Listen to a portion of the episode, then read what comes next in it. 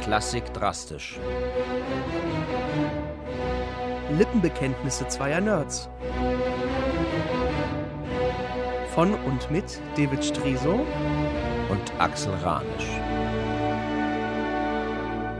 Vom 13. bis zum 19. Mai 2013, David, Ja. ist etwas Unfassbares in meinem Leben passiert. Ich habe diese sieben Tage neben einer Komponistin verbracht. Wir saßen zusammen am Klavier und die Komponistin links neben mir hat eine Oper komponiert, zu der ich das Libretto geschrieben hatte.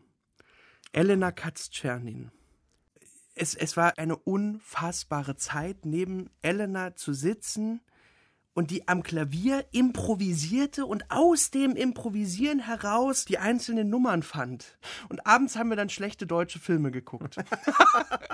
Elena hat nämlich eine Vorliebe für, für schlechtes deutsches Fernsehen. Es- ja, und deswegen habe ich dir heute, weil ich sie so sehr ins Herz geschlossen habe und weil ich sie so bewundere, ein Musikstück von Elena Katz-Czernin mitgebracht. Gut, da bin ich jetzt gespannt. Das Stück heißt Wild Swans, wilde Schwäne, nach Hans Christian Andersen. Was denkst du, was das ist? Marimba? Ja, ja, ja, ja. Ich me- meine so, w- was für eine Gattung?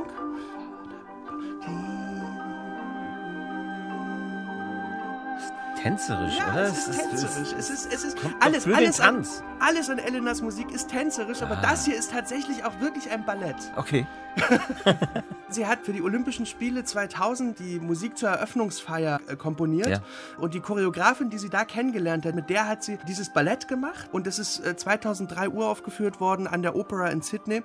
Und es geht letztendlich um die Geschichte von Hans Christian Andersen. Von diesem um Märchen. Elisa, Ja, die elf Brüder hat. ja. Leider gibt es keine Mama mehr. Und ihr Papa, der, Der- König. Heiratet doch eine Hexe. Ja. Ja. Elisa kann, weil sie so ein reines Herz hat, dem Zauberer der Hexe widerstehen, aber ihre elf Brüder werden zu Schwänen, verwandelt. verwandelt. genau. Jetzt verliert die auch ihre Stimme? Ist Ja, deswegen ist es so genial in dieser Komposition. Das, wirklich, weil, weil Elena gibt Elisa eine Stimme. Also es gibt diese Sängerin, die in dem Ballett mitsingt. Das ist ja normalerweise nicht so. das wie, weil- wie ein Instrument. Genau. Und die verliert dann ihre Stimme. Ä- Eine gute Fee sagt ihr, du kannst deine Brüder zurückverwandeln, wenn du Brennnesseln sammelst und diese zu Hemden nähst. Genau, die- die macht die ganze Zeit, baut die diese Hemden. äh, Sogar noch auf dem Weg zum Scheiterhaufen. Ja. Die soll verbrannt werden und noch Ja, im Leiterwagen. Weil, weil die natürlich immer im Wald rumkräutert. Äh, Und dann kommen die, die Schwäne, Ja. als sie da auf, auf dem Scheiterhaufen steht und sie. Sie wirft diese Hemden in die Luft. Und die fliegen da rein. Ja.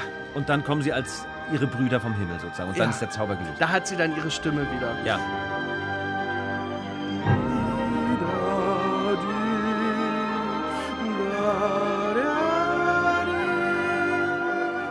Aber es gibt, bevor, als sie vorgestellt wird, gibt es ein Stück, das ist äh, Elisas Arie.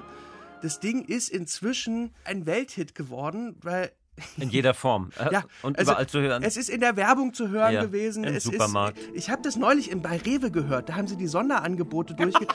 und da lief El die Eliza-Arie. Guck mal, es ist aber auch wirklich wunderschön. Ja, das kennt. Ja, ja.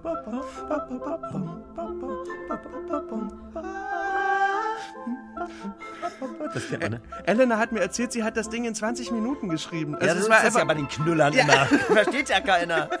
Und das gibt's inzwischen in hunderten Varianten als Techno-Remix. Für Klavier Solo gibt Lang Lang das als Zugaben. Daniel Hope spielt das auf der Geige. Das, ist, das Ding hat ein, eine, Eine Weltkarriere gemacht. Aber ich meine, ist natürlich auch toll, wenn du so ein Ding wunderschön. raushaust. Ja. Ach Achso, ja, wegen Tanz. Ne? Elf Ja. Brüder. Ja. Ah, da sind sie. Sie ist ja in Taschkent geboren.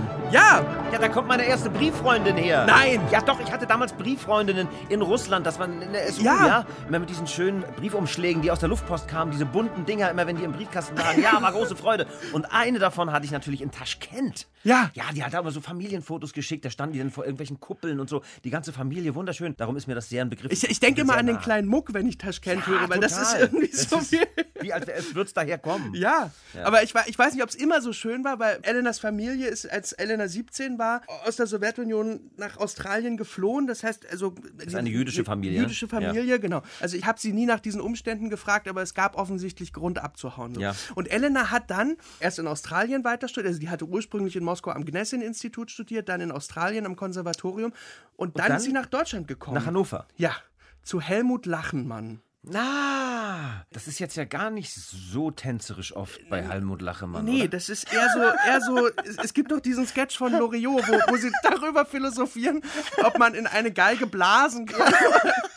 ähm, bei Helmut Lachenmann, der wird in Geigen, äh. Geige geblasen. geblasen, ne? Aber auch wirklich komplett Avantgarde, ne? Da ist Ja. also auch die Sänger oder so, die, die singen dann auch gar nicht mehr, die machen so, also solche Geräusche, es ist- es ist irre, ja. Und ich glaube, das war ein Kulturschock für Elena. Aber irgendwie müssen sie sich ja ergänzt haben. Irgendwie müssen sie ja zueinander. Ja, ja, also ich gepasst meine, haben. natürlich, der war sicherlich ein großartiger Mentor. Aber hören wir doch noch ein bisschen Musik, weil die böse Hexe, Ja, die hat was von ihm. ja. Ach, der Hexe verzeiht man das. Guck mal, es gibt hier diese. Hier. Toll, oder? Ja. Ich finde aber bei Elena Katz-Tschernin so unglaublich toll, dass das so gleichzeitig existieren darf. Serielle Musik, Dissonanzen, äh, neben dieser Lust am Tanz, an der Melodie und zum Beispiel das hier an der Sinnlichkeit.